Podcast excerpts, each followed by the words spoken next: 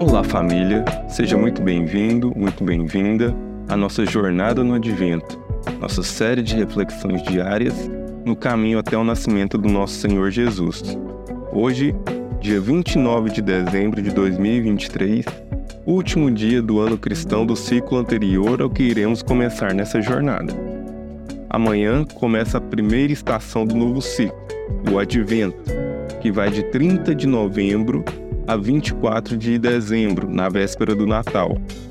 Meu nome é Pedro Carvalho e hoje vamos fazer uma pequena introdução para a nossa série de devocionais que começa amanhã, para que você possa tirar o melhor proveito desse tempo.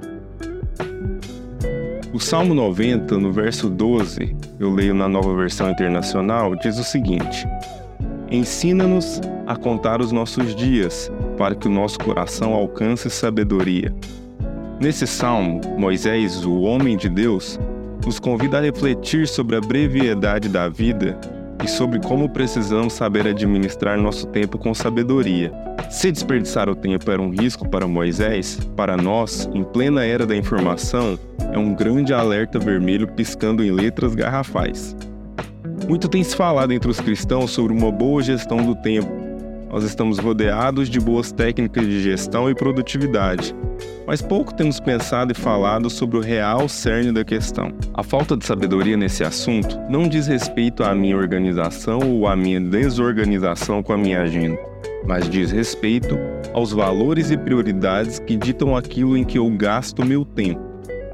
O fato é que ao longo da história, fomos aos poucos deixando de pautar a nossa vida a partir do domingo da ressurreição para pautá-la a partir do ponto batido na segunda-feira de manhã.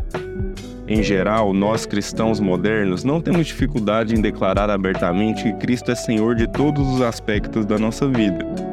Mas como nossa vida e rotina é tão facilmente capturada pelas preocupações imediatas dessa vida, e assim nos esquecemos que fomos de fato chamados para sermos enxertados na eternidade. A Igreja Cristã, desde os seus primórdios, foi elaborando expressões práticas de como podemos dia a dia realinhar o nosso coração com a eternidade.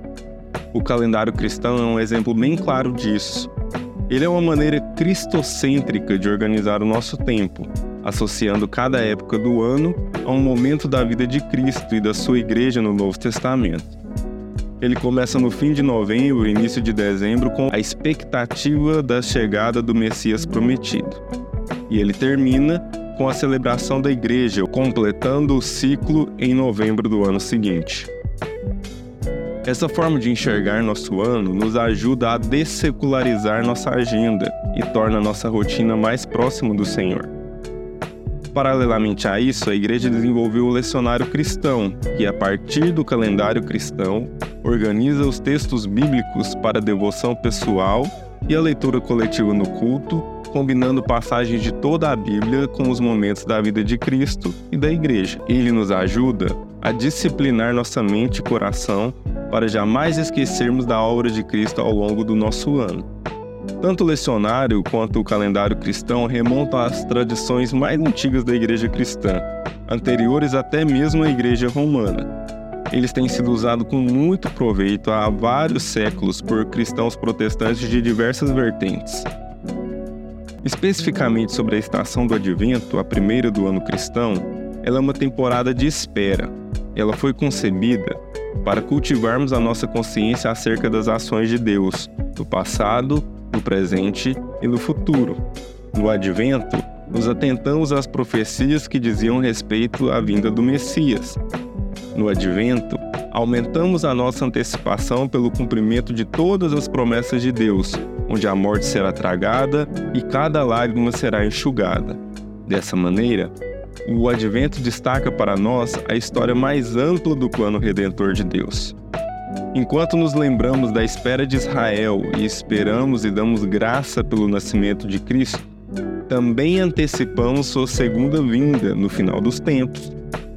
Por isso, o advento começa como um tempo para disciplina e arrependimento intencional, não apenas pela graça da encarnação do Filho de Deus, mas na confiante expectativa e esperança de que Cristo está vindo outra vez.